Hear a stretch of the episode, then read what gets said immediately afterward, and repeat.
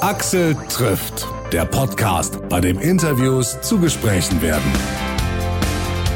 Vielen Dank fürs Hören von diesem Podcast und genauso vielen Dank fürs Weiterempfehlen an Freunde, Bekannte und innerhalb der Familie. Das hilft uns, weiter zu wachsen und noch mehr spannende Menschen zum Gespräch ins Studio zu bekommen. Wie zum Beispiel Emily Roberts, eine extrem talentierte junge Musikerin aus Hamburg, die in Berlin lebt und die im Studio vorbeigeschaut hat, noch bevor uns alle der Corona-Lockdown im Land erwischt hat. War eine spannende halbe Stunde mit Emily und ihren bisher größten Hit, den hat sie für uns zur Wandergitarre gesungen. Mm. Yeah, we're in this together, ever, ever, ever. Uh. I know mornings can be hard. Try getting out of bed. No coffee in the world is strong enough to battle the beast inside my head. Oh, I know you know this too. I struggle just as much as you. This look on your face, babe. I got you. Got the weight of the world on your shoulder. When you're feeling lost, I will hold you. Need a place to sleep, here's my sofa. Come over, come over. When you're there, everything's getting better. If you're feeling cold, here's my sweater. Don't be scared that I'll leave you. I never. Yeah, we're in this together, ever, ever, ever. Yeah, we're in this together, ever, ever, ever. Cause right now we're feeling so low. At least we're not riding so low. Life is just like a yo yo. Up or down, it don't matter. Edda, edda, edda. Low life. Wish that I had a love life. Bank account running so dry. Up or down, yeah, whatever. Cause we in this together. Hmm. I know all along's a black. But our future is bright. One day they'll be screaming out our names. One day we'll buzz like neon lights. Oh, darling, we're the braves out here in the wild. You will always have my back, and babe, I like that. Got the weight of the world on your shoulder. When you're feeling lost, I will hold you. Need a place to sleep, here's my sofa. Come over, come over. When you're there, everything's getting better. If you're feeling cold, here's my sweater. Don't be scared that I'll leave you. I'd never. Yeah, we're in this together, ever, ever, ever. Yeah, we're in this together, ever, ever, ever. Cause right now we're feeling so low. At least we're not riding so low. Life is just like a yo yo. Up or down, it don't matter. Edda, edda, edda. Low life. Wish that I had a love life. Bank account running so dry. Up or down, yeah, whatever. Got the weight of the world on your shoulder. When you're feeling lost, I will hold you. Need a place to sleep, here's my sofa. Come over. When you're there, everything's getting better. If you're feeling cold, here's my sweater. Don't be scared that I'll leave you. I'd never. Yeah, we're in this together, ever, ever, ever. Yeah, we're in this together, ever, ever, ever. Cause right now we're feeling so low. At least we're not riding so low. Life is just like a yo yo. Up and down, it don't matter. Edda, edda, edda. Low life. Wish that I had a love life. Bank account running so dry. Up or down, yeah, whatever. Cause we in this together, ever, ever, ever. Yeah, we're in this together, ever, ever, ever. Yeah, we're in this together. Yeah. Du bist in Hamburg geboren. Ja. Und äh, du hast britische Wurzeln. Worin bestehen die denn? Äh, mein Papa ist Engländer. Wo kommt er her? Südlich von London, aus Surrey, aus Farnham. Und ähm, genau, mein Cousin lebt in London, den habe ich letztes Jahr öfter mal gesehen, ist voll schön. Und äh, der Rest meiner Familie englischer Seite lebt auf Ibiza. Auch ganz witzig, da ist mein Papa auch groß geworden. Und äh, die deutsche Seite ähm, in Hamburg. Hm, da hast du ja praktisch, wenn man das so will, für alles so, so die beste aller Welten. Wenn du Ja. mal in die Sonne willst, ab nach Ibiza. Wenn du ein bisschen Weltmetropolen-Feeling schnuppern willst, dann London. Ja, London ist vor allen Dingen zum Arbeiten jetzt gerade voll wichtig geworden für mich und voll interessant. Es gibt ganz tolle Producer und äh, Songwriter, mit denen ich in London viel arbeite. Und das ist halt total geil, wenn ich da eh beruflich bin und dann kann ich halt mit meinem Cousin ab, abhängen abends. Wir haben meinen Geburtstag im Mai zusammen da gefeiert, das war auch voll schön. Was ist dein Lieblingsplatz dort? In London? Hm? Ähm, boah, es gibt so viele, ich hänge viel in Shoreditch dann. Es ist halt auch, weil es ist so hip, ne? Es ist wie in Hamburg die Schanze.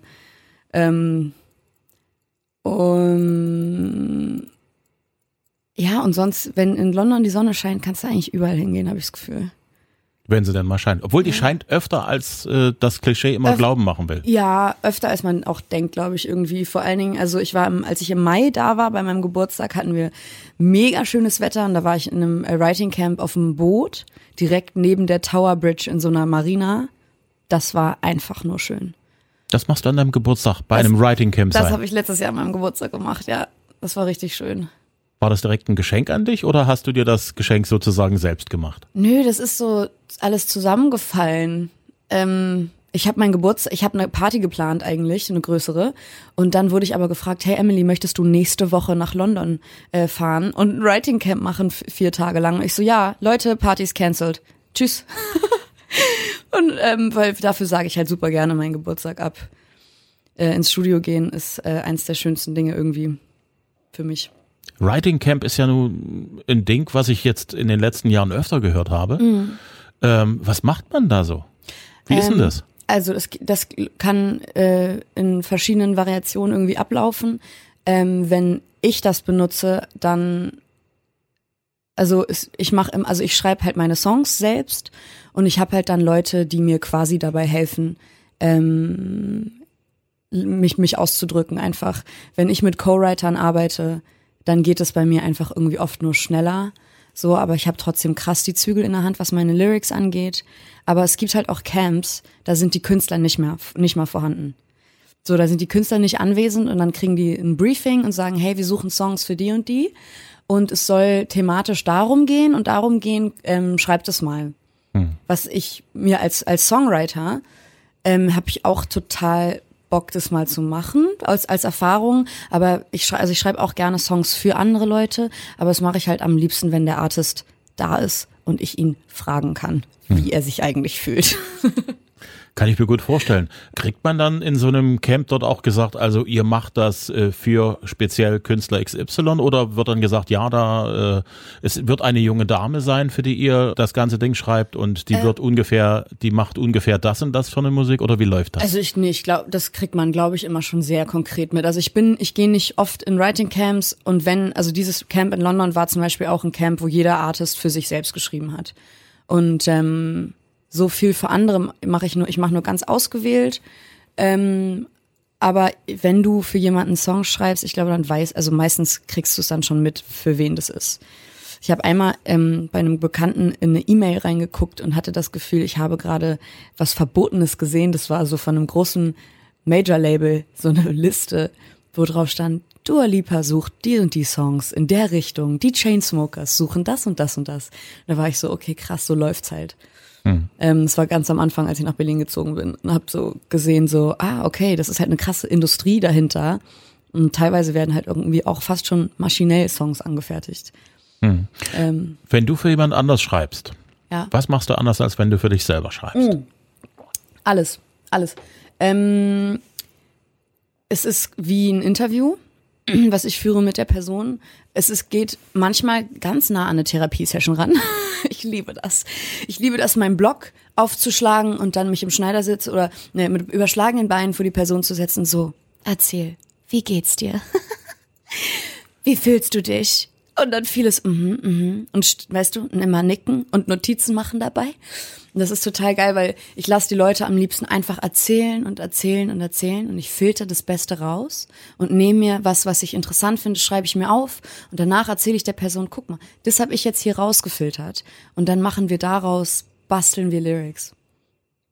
Sozusagen angewandte Musiktherapie. Mit anschließend, anschließend geht's in die Charts auch noch. Am besten schon, ey. Ja, ich mache das, äh, wenn man als, also als Co-Writer nimmt man sich oft krass zurück. Also das ist so, ich bin wirklich dann, ich beobachte und ich observiere das, wa- wie du, ne, und ich, ich ma maßschneidere es dann, was du brauchst. Du musst ganz krass dein eigenes Ego zurücknehmen. Also ganz heftig doll. Weil auch wenn, wenn dein, wenn der Artist zum Beispiel, mit dem du schreibst, wenn der etwas sehr, sehr gut findet, ne, und der hängt da dran und du findest es nicht so gut, aber der Artist brennt dafür, dann bist du so, hey, ist mir egal, wenn es jetzt nicht direkt meinen persönlichen Geschmack trifft. Ich möchte, dass du von, aus deinem Herzen heraus das singst und wenn du das so fühlst, ja, let's do it. Deswegen ist das immer ein ganz geiler Reality-Check, finde ich, für alle, für alle Leute, die Songs schreiben, das einfach mal für jemand anderen zu machen. Wenn du für dich arbeitest, Ja. brauchst du da auch so jemanden, der dort sozusagen immer mal so kurz den Reality-Check mit dir macht? Also ich brauche nicht unbedingt jemanden. Ich habe aber manchmal einfach gerne jemanden dabei. Also ich schreibe auch einige Songs einfach komplett alleine. Es gibt einen Producer, Envimoto, wenn ich mit Moritz schreibe, dann schreiben wir immer nur zu zweit. Irgendwie ist das so, das ist so unser Ding geworden. Und da schreibe ich auch irgendwie wahnsinnig ehrliche Songs mit dem. Einfach irgendwie alleine. Ähm, aber ich habe so viele tolle, tolle, begabte äh, Freunde, die so wahnsinnig gute Songwriter sind. Und dann ist es Christine Bogan, ist eine meiner besten Freundinnen und besten Songwriterin, weil die Frau versteht mich. Weißt du, und es ist so geil, man spart sich so viel Strecke oft, wenn man mit Leuten schreibt, die man kennt. Und ich bin so, ja, wir wissen eigentlich eh jetzt schon, bevor wir hier reingehen, worüber wir schreiben wollen, weil du weißt, was in meinem Leben passiert. Und sie weiß schon so vieles, was ich noch nicht mal irgendwie, weißt du, wahrhaben will oder so. Und dann ist es total nice, wenn die andere Person sagt so, hey, ich habe das doch gesehen auf der Party, wie du dich verhalten hast. Ich weiß doch, was du fühlst. Hier, wir schreiben das jetzt auf. Das ist total cool. Ich habe gelesen, du hast sehr zeitig angefangen, Musik zu machen. Wie alt warst du, als du dein erstes Instrument in der Hand gehalten hast? Oh, sobald ich greifen konnte wahrscheinlich. Da mein Vater ja auch Musiker ist, ähm, gab es Instrumente im Haus. Meine Mama hat einen wahnsinnig guten Musikgeschmack und es war immer irgendwie auch Musik. Es lief immer irgendwie auch Musik im Haus. Und äh, ja, mein Vater hat früher so, kleine, so Auftritte gespielt auf so, so Straßenfesten und so. Und ich weiß, sobald ich laufen konnte, habe ich mich einfach mit auf die Bühne gestellt. So, es gibt diese eine Story, die meine Mama immer sehr, sehr gerne erzählt. Ähm, als ich halt, wie alt war ich da, so ein kleiner Stöpsel, irgendwie, weiß ich nicht, und konnte halt gerade so laufen und bin auf die Bühne gelaufen und habe meinem Vater, während er einen Song gesungen hat, ähm, am Mikroständer habe ich das Mikro so hoch und runter gemacht, so dass er sich tatsächlich so mitbeugen und so mit dem Mikro mitgehen musste beim Singen und dann habe ich mich einfach in den Gitarrenkoffer gelegt und gepennt auf der Bühne bei seinem Live-Auftritt. Das war super. Deswegen Musik war für mich ist was ganz doll selbstverständliches, natürliches immer gewesen. Hm. Dein erstes Instrument? Gitarre. Gitarre. Bis jetzt auch das einzige, was ich wirklich halbwegs beherrsche. Vier Akkorde kriege ich hin. Das reicht ja für Popmusik. Das reicht, ne? Mehr als. Ja. Wann hast du deinen ersten Song geschrieben? Meinen ersten richtigen Song. Also, wir reden nicht über den Ananas-Song, sondern den richtigen Song. ähm, das war mit 15. Okay. Der war deutsch damals auch, der heißt Kein Wind. Den kennt kein Mensch. Ähm, der wird auch wahrscheinlich nie veröffentlicht werden oder so, zumindest dann vielleicht nicht von mir. Aber da habe hab ich, meine erste Trennung verarbeitet mit 15. Hm. Boah, war es schrecklich. So traurig. Der Ananas-Song klingt ein bisschen fröhlicher, den hast du dementsprechend weit vor dieser ersten Trennung geschrieben. so knappe zehn Jahre davor wahrscheinlich. ja, ja. Es gibt dieses Foto dazu und deswegen ist es so so ein Moment geworden, weil meine meine Mutter und meine Schwester ziehen mich immer damit auf über den und reden immer wieder über den Ananas-Song, den ich halt damals gespielt habe, in, nur in Socken und Unterhemd, als ich vier Jahre alt war, mit der kleinen Spielzeuggitarre, weißt du? Ich kenne das aus meiner Vaterrolle, als meine Tochter Ah, cool, wie alt ist auch die? so, na, die ist jetzt 15. Okay. Hm? Ne? Als die so auch so vier, fünf Ja. war, so in der Drehe, da äh, fangen ja Kinder plötzlich an, so völlig frei aus dem Nichts heraus Lieder zu singen. Ja, Und äh, die denken auch gar nicht groß drüber nach. Das geht halt toll, zur oder? Not über die Sonne, wie sie heute gerade in dem Moment toll scheint. Oder nachher äh, gehe ich in den Kindergarten und freue mich drauf. Oder eben um eine Ananas. Ja. Und äh, ich fand, da war so viel Poesie drin. In diesem einfach frei drauf loslegen. Voll. Ey, ich finde generell Kinder ähm, beobachten und wie Kinder manchmal so komplett frei, frei Schnauze reden, denken, so ganz unzensiert. Es ist, Entschuldigung, es ist so inspirierend, oder? Und du denkst so, oh Gott, einmal wieder, einmal noch mal bitte so frei denken können in dem Sinne von sich selber nicht zensieren halt. Du würdest ich, wahrscheinlich auch ganz andere Lieder machen. Ich wäre ich ein Kind, ne? Ich würde so andere Songs schreiben. Gibt ja auch noch so viele andere Obstsorten. Ey, wirklich über tropische Früchte kann man noch eine oder das eine oder andere Lied singen. Hm. Ich habe eine Kiwi zum Beispiel heute zum Frühstück gegessen. Das war auch inspirierend. Weil das Weiße von der Kiwi innen drin sah halt ein bisschen aus wie ein Herz. Hm. Und da war ich ein bisschen berührt auf jeden Fall. Ich hatte einen sehr romantischen Morgen mit der Kiwi. Jetzt bin ich gespannt auf den Song, der irgendwann mal draus, draus wird. Wer weiß. Man Mal, weiß es nicht. Ja. Oh. Manchmal führt ja auch so eine Situation zu was völlig anderem. Hey, das ist das Witzigste überhaupt. Songs schreiben. Immer, also viele sind natürlich immer so, ich habe über die größten Verluste oder die größten Momente in meinem Leben geschrieben, aber ich habe zum Beispiel schon mal einen Song geschrieben über eine Interaktion, die war kürzer als der Song. Die Interaktion zwischen mir und dem anderen Menschen ging halt original, glaube ich, zwei Minuten. Mhm. Und ich habe daraus halt dann einen kompletten Song gemacht und eine Situation sowas von überspielt. Aber manche Leute, ne, wenn die dir, wenn die dir richtig Futter geben und so viel in den Augen und zwischen den Zeilen steckt, dass du manchmal drei, vier Sätze reichen und zack, zack ist eine Story. Herrlich. Du standest auch bei den Bad Hersfelder Festspielen auf der ja. Bühne, die drei Musketiere. Ja. Was hast du da gespielt? Constance. Constance oh. Bonacieux. D'Artagnan. Das war so geil. Ja, 2013 habe ich da Constance Bonacieux gespielt. In den drei Musketieren mit äh, Jonas Minte als D'Artagnan. Ein sehr charmanter D'Artagnan war er damals. So süß. Da, da war ich 19 und bin direkt, ich habe da noch meine, ich, alle meine Klassenkameraden sind auf äh, Abi-Reise gefahren und ich bin halt nach Bad Hersfeld gefahren zum Proben und dann zum Spielen. Ich war so viel Spaß, Leute. ja. Ja, aber das ist ja eine wichtige äh, Erfahrung, die man da auch macht, ne? Auf so einer Ey, Bühne. Das war ganz krass. Also ich wollte nämlich auch immer Schauspielerin werden.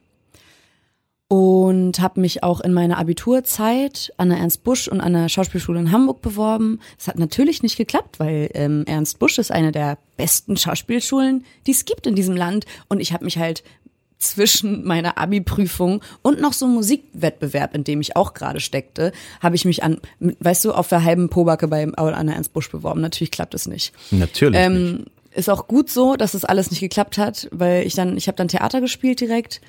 Und das war total interessant, wie das ist in so einem Ensemble. Drei Monate auch mit Leuten. Ich habe vorher schon Theater gespielt, aber da ist jeder immer nach Hause gefahren. Und dann waren wir alle in der gleichen Stadt, weißt du, nur für dieses Theaterstück. Und das war schon sehr interessant. Und dann habe ich auch gemerkt, hm, nö, vielleicht nicht. Hm. Vielleicht ist die Theaterbühne etwas, was ich mir nicht für mein gesamtes Leben vorstellen kann. Ja, das ist, wenn man das so will, auch im Prinzip Handwerk. Man geht da jeden Tag hin und macht das, was hey. man sich mal draufgedrückt hat, ja. wieder und wieder und wieder. Voll. Und es ist scheißegal, wie du dich fühlst. Wie du persönlich, es ist so egal, was dir an dem Tag passiert ist und alles. Du gehst hin und dann ist Show, Showtime, ne? Und danach kannst du machen, was du willst. Aber also, aber es war auch, es war eine grandiose Zeit auch. So, ich habe das mit äh, mit einer Freundin zusammen haben wir haben wir beide in diesem Stück gespielt mit äh, Sophie Lechtenbrink, die Tochter von Volker. Ähm, und wir hatten da schon echt eine echt gute Zeit. Mhm. So. Volker Lechtenbrink, äh, was verbindet dich mit ihm? Ja, meine Mutter. meine Mutter hat immer geheiratet. das war der erste Ehemann meiner Mom. Und seitdem ist Volker ein äh, sehr, sehr guter Freund der Familie.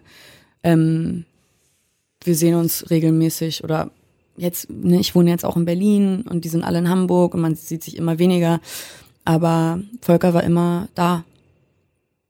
Super, mhm. super Mensch. Mhm. Wirklich sehr dankbar dafür, ihn äh, in meinem Leben so zu haben und die ganze Familie. Ähm, wenn du jetzt sehr viel Zeit auch in Berlin verbringst, ähm, was fehlt dir so aus Hamburg in Berlin. Abgesehen vom, vom Wasser. Weißt du, was das Beste ist? Meine beste Freundin, die Antje Schumacher, die ist ja auch Musikerin, die ist nach Berlin gezogen. Nach zwei Jahren. Ich wohne jetzt seit zwei Jahren in Berlin und Antje ist jetzt endlich auch nach Berlin gezogen und das macht mich so wahnsinnig glücklich. Ich krieg bisschen Gänsehaut, ich krieg starke Gänsehaut am ganzen Körper, wenn ich darüber denke, darüber nachdenke. Ähm, denn jetzt fehlt mir tatsächlich nur noch sehr, sehr wenig aus Hamburg. Also ich liebe Hamburg natürlich und ästhetisch ist es wirklich einmalig, finde ich irgendwie. Hamburg hat so viele schöne Ecken. Ähm, ich bin, hatte da eine ganz tolle Kindheit und Jugend und so. Aber kulturell ähm, ist es leider sehr auf dem absteigenden Ast. Die ganzen kleinen Bühnen in Hamburg ähm, wurden geschlossen. Ich hatte, ich hätte jetzt gerade Künstler, die da jetzt aufwachsen, hätten gar nicht mehr so die Chance, sich so ganz langsam irgendwie quasi nach oben zu spielen ähm, wie wir das damals alle gemacht haben, weil es die meisten dieser kleinen Bühnen nicht mehr gibt. Hm. Und deswegen ähm, war der Sprung nach Berlin super wichtig. Und äh, mir fehlen manche Freunde noch aus Hamburg, aber ich bin auch total viel da. Hm. Ne? Meine ist Schwester, ja nicht weit. Ist es überhaupt nicht weit. Meine Schwester lebt da und äh, ist auch in meinem Radio. Und äh, meine Mama ist da und ich besuche die voll oft. Ja. Du hast mal für Lidl ja. Werbung gesungen? Yes für Weihnachten. Mhm. Wie ist das so, wenn man dann halt einfach mal so sagt, ja gut, hier, da ist ein Jingle zu singen, beziehungsweise hast du ein Stück Song für uns, was wir damit mit drin packen können? Äh, wie, wie, ist denn das so? Das war total lustig mit der Lidl-Geschichte, weil ich eigentlich, also zwei Music, die Jungs, die das komponiert haben, das sind Freunde von mir. Und ähm, die waren so, Emily, kannst du mal vorbeikommen? Wir haben so einen Pitch äh, und äh, brauchen jemand, der das einsingt für den Pitch einfach nur, ne, damit man das Lidl mal zeigen kann was sie sich ausgedacht haben. Und ich so, ja, safe singe ich ein. Und dabei, also sollte es eigentlich, wollte ich es dabei belassen. Ähm, und dann hat Lidl das gehört und die waren so, wir wollen es genau so, wie es ist. Und ich so, okay, äh, äh, weil normalerweise singe ich halt auch nur Songs, die ich geschrieben habe. Und das war einer, den hatte ich nicht geschrieben. Und dann war, habe ich das mit meinem Kumpel kurz besprochen. Er so, Emily, wenn ich du wäre, ich würde es aber sowas von machen. Und ich hatte sowas vorher noch nie gemacht. Und auf einmal war ich so, okay, okay, wir machen das jetzt. Ich singe das jetzt. Und dann habe ich äh, die ganzen Leute von Lidl kennengelernt und so, die da im Vorstand sind. Es war total, auf einmal bist du in so eine Werbewelt gesprungen. Und das war total crazy für mich. Ähm, und mega spannend auf jeden Fall. Wir waren ja, wir haben in Sofia das Video gedreht dazu und waren alle eine Woche da. Da wurde auch der Werbespot gedreht in einem riesen Filmstudio. In dem Filmstudio wurde auch äh, 300 gedreht und so gefühlt jeder Gerard Butler Film, der war auch da zu der Zeit, ist so an, als ich, ich habe einen Take gedreht fürs Video und merke die ganze Crew hinter der Kamera guckt so zur Seite und guckt nicht mehr auf das, was ich mache. Und ich war so, Leute, ich performe hier gerade einen Ast, was los? Und dann ist mir, wurde mir später gesagt, dass Gerard Butler einfach so neben uns vorbeigelaufen ist. Das war sehr lustig. so cool. Ähm, ja, und auf einmal in dieser Werbemaschinerie zu stecken, das war super spannend. Und ich fand den Song vor allen Dingen so geil, weil es ist halt ein feministischer Weihnachtssong. Hm. Und dafür, dass das 2016 rausgekommen ist, weißt du, war das wahnsinnig progressiv schon und super, super ähm, mutig von Lidl, das so zu machen. Hm. Deswegen, also war ich immer irgendwie auch stolz, Teil dieser Kampagne sein zu dürfen, weil das war eine wirklich coole Kampagne. Du bist halb britisch, halb deutsch. Yes. Wie viel Großbritannien steckt in dir so drin? Und äh, wie äußert sich das so im, im normalen Leben? Also, was bei mir ganz wichtig dazu, äh, äh, was bei mir dazugehört, ist mein äh, englischer Tee mit Milch, manchmal ein bisschen Honig, je nachdem, wie ich mich fühle. Ähm, und so ein paar englische, also Lebensmittel, die einfach in meinem Alltag irgendwie auch integriert sind, auf jeden Fall. Ähm, Tee, ganz, ganz wichtig. Ich bin halt auch öfter in London. Ich habe wahnsinnig viele englischsprachige Freunde. Ich hatte mal einen englischsprachigen Freund. Deswegen habe ich zum Beispiel auch Beziehungen äh, komplett auf Englisch geführt. Ähm, deswegen, ich spreche auch sehr, sehr viel Englisch in meinem Alltag, mhm. generell. Und ich identifiziere mich schon auch irgendwie stark damit. Stärker noch, als meine Schwester es tut. Wir haben den gleichen Background. Aber meine Schwester hat, glaube ich, nicht so identifiziert sich nicht so wie ich, weil ich auch als Musikerin, ich bin ich, Brit, äh, britische Popmusik, ähm, war mein Sound, der Soundtrack meiner Jugend. So mhm. Arctic Monkeys, erstes Konzert, Kate Nash, super wichtig für mich gewesen. Ähm, ich sehe, es gehört voll dazu. Mhm. Was macht der Brexit so mit dir in, aus, aus dieser Position heraus? Ja, es macht mich halt traurig es äh, vor allen Dingen für meine Freunde, die in England leben. Ich habe halt auch natürlich viele Musikerfreunde, die in England leben und äh, manche, die irgendwie Tourbegleitung machen und eh sehr viel reisen, sehr freiheitsliebende Menschen. Und ich denke immer so, ja, super. Wird alles nicht mehr ganz so leicht für euch und ganz so easygoing. Ähm, und das es ist einfach frustrierend. Ich finde, das ist das falsche Signal, was man nach außen sendet. Hm. Irgendwie Zusammenhalt. Ja, we're in this together. ähm, zusammen, also ich, ich habe da so eine krasse Hippie-Ansicht an sich auch, die natürlich dann, wenn du tiefere Fragen stellst, schwierig wird.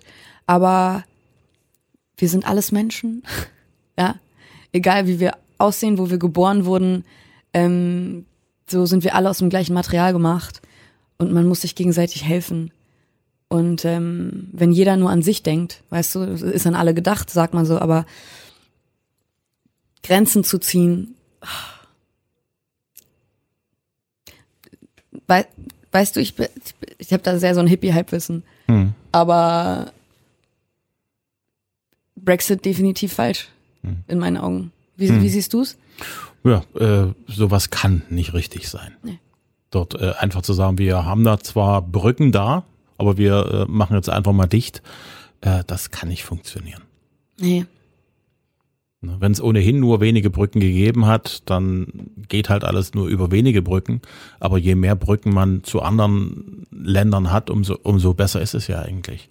Ja. Ne, und, das, und, und es ist schlimmer, Brücken abzubrechen, als äh, wenn man äh, eigentlich bloß so, so, so wenige Verbindungen ursprünglich hatte und ja. die nicht weiter ausbaut. Es ist schlimmer, das, was man hat, einfach, einfach ja. kaputt zu machen. Vor allen Dingen, ähm, ich meine, durch das Internet zum Beispiel, weißt du, wir sind alle so krass vernetzt mhm. und die Welt wird immer kleiner gefühlt. Ne? Also Wege werden so viel kürzer. Mhm. Warum, warum jetzt irgendwie krasse Grenzen hochziehen und, und warum bauen alle auf einmal Wände und hier, also und Grenzen? I don't get it. Aber das über Politik reden überlasse ich lieber den Leuten, die wirklich krass informiert sind, mhm. weil ähm, ich weiß, dass ich da sehr, sehr emotional bin. Ähm, deswegen, ja. Auf einer leichteren Ebene, was Deutschland und Großbritannien verbindet, ist ja die Faszination fürs Dschungelcamp. Die Briten gucken wie die Verrückten, wir Deutschen auch und wir haben dieses Jahr jeden Abend dich gehört mit der Dschungelcamp-Hymne. Ja. Was ist das so? Wie, wie fühlt sich das an, wenn man praktisch dort so für fünf, sechs Millionen Fernsehzuschauern jeden Abend im Prinzip seinen Song singen darf? Ey, es ist so crazy. Diese Prüfungen mit diesem ganzen mit diesen Lebensmitteln und, und, diesen Tieren und was die alles essen müssen und so. Es ist so eklig. Ähm, aber abgesehen davon lief es dann so und dann kam einfach mein Song. Und mir ist das Herz jedes Mal in die Hose gerutscht. Und ich war so, jedes Mal, du vergisst es kurz, ne? Wenn du es guckst und dann jedes, und dann kommt irgendwann Cousin und ich so, oh mein Gott, krass, krass. Und der läuft so oft. Und ich weiß so, da gucken halt fünf bis sechs Millionen Leute zu. Was geht denn ab? Nun soll es ja auch Leute geben, die das Dschungelcamp blöd finden. Äh, was hast du so für, für Feedback bekommen? Gab es nur Positives oder auch viel Ey. Kritisches oder so ein schönes Lied für dieses doofe Dschungelcamp? Wie waren so die Reaktionen? Also es gab ganz, ganz, ganz gemischte Reaktionen. Natürlich bei mir und auch für mich, als ich das erfahren habe. Am Anfang war ich so, okay, Dschungelcamp ist jetzt nicht so on brand für mich an sich. Ähm, aber ähm, die Profis äh, sehen, dass es einfach eine ganz krasse Plattform ist. Also, ne, wenn da sechs Millionen Leute jeden Abend zugucken und sechs Millionen Leute jeden Abend meinen Song hören, Wahnsinn. So, das ist halt super. Mhm. Ähm, und klar, ich, das ist das Ding, ich identifiziere mich nicht mit dem Dschungelcamp, ich definiere mich nicht übers Dschungelcamp. Ähm, die benutzen meinen Song, den es auch schon vorher gab und so. Und das ist für mich ein ganz, ganz großes Kompliment, weil wir wissen alle, die letzten, die letzten Jahre, die, die Dschungelsongs sind alles mega Smash-Hits geworden. Deswegen war ich wahnsinnig geehrt, ähm, dass meiner mein Song dieses Jahr ausgewählt wurde und hat mich übertrieben gefreut. Hm. So es ist richtig, richtig cool für mich, was gerade alles passiert. Und die Show, ja, ist super. Ich habe total den starken Ekelreiz äh, entwickelt in letzter Zeit und es war wirklich ganz schwer, das anzugucken. Hm. Weil vor allen Dingen alles mit dem, mit dem, was sie essen müssen und so, ich muss würgen. Steckst du das gut weg? Kannst du das so angucken? So eklige Sachen? Ja, geht so. Ja. Ich darf da nicht zu genau hingucken. In This Together. Ja. Wir sind da alle zusammen drin, ist Ja. natürlich sozusagen die inhaltliche Klammer für das Dschungelcamp. Genau. Der Song ist aber, hat eine ganz andere Geschichte. Wäre nett, wenn du die uns erzählst. Sehr gerne. Ähm, also, der Song ist entstanden, das war ein Tag vor meinem Geburtstag. Ich habe reingefeiert in meinen Geburtstag und äh, mein ähm, guter Freund Jona Selle kam zu mir nach Hause und war total bedröppelt. Und ich war so, Jona, ich habe Geburtstag, Digga, warum bist du schlecht drauf? und er war einfach, er stand kurz vor einem Release, hatte total hat total den Druck einfach verspürt, diesen Leistungsdruck, den halt irgendwie jeder Künstler hat, ne? Und dann meinte ich, Sweetie, komm mal her. Ich nehme dich mal hier in den Arm und wir gucken uns mal ganz kurz um, wer hier so in meiner Küche steht. Ja? Und in meiner Küche standen viele, also Solo-Künstler von mir, Maddie Juno, äh, Lea war da, ähm, Antje war auf dem Weg und ähm, dann ganz viele DJs, Produzenten, Songwriter, einfach alles, ne, Freiberufler und Kreative. Und ich meine, hey, jeder hier im Raum versteht den Druck, unter dem du stehst. Jeder versteht das Gefühl, was du gerade hast. Mach dich nicht fertig. So, wir sind alle zusammen, stecken alle zusammen hier im gleichen Boot. Und äh, egal wie schlimm das gerade ist, wir, ha wir haben uns gegenseitig, an, dem, an diesem besagten Geburtstagabend hat ähm, irgendjemand, ich weiß bis heute nicht wer, etwas über meinen Laptop gekippt. Und dann war mein Laptop, den ich in der Woche vorher für 200 Euro noch, die ich nicht hatte zu dem Zeitpunkt, reparieren hab lassen, war dann komplett kaputt. Der stand unter Wasser. Und zwar, und keiner hat mir Bescheid gesagt. Das hat mich wahnsinnig traurig gemacht. Ähm, das heißt, um 10 vor 12 habe ich das erfahren, dass mein Laptop kaputt war, Musik ausgemacht, komplett krampfhaft geweint. Vor allen Gästen, das mache ich nicht, ne? Ich weine nicht. So. Und da war ich wirklich so, okay, ich bin so broke gerade. Ich muss nächste Woche umziehen, weil Berlin Zwischenmiete und so, du kennst es. Ähm, hatte keine Wohnung, in die ich einziehen konnte. Wenn ich eine gefunden hätte, hätte ich nicht gewusst, wie ich sie bezahlen sollte. Und ähm, dann war der Laptop kaputt, wo alle meine Demos drauf waren. Und natürlich hatte ich kein Backup. Das heißt, theoretisch ist da gerade ein Album flöten gegangen. Das war so der Status quo zehn Minuten vor meinem Geburtstag. Und äh, ich einfach nur, einfach nur geheult. Und bin morgens dann irgendwann aufgewacht, total verkatert, hatte aber auch nicht mehr gut gefeiert an dem Abend dann. Also alles war einfach nur richtig, richtig dreckig für mich gerade. Und dann ruft mich Patrick an, von Pike und Munoz Patrick, und meinte, Emily, wie geht's? Hahaha, was machst du die nächsten zwei Tage? Und ich sag, Patrick, sag du's mir, Alter. Ich weiß überhaupt nicht, was ich gerade mache. Dann bin ich nach Hamburg gefahren, ins Studio. Und äh, auf die Frage hin, hey, wie geht's dir? Haben wir In This, in this Together geschrieben. Sehr coole Geschichte.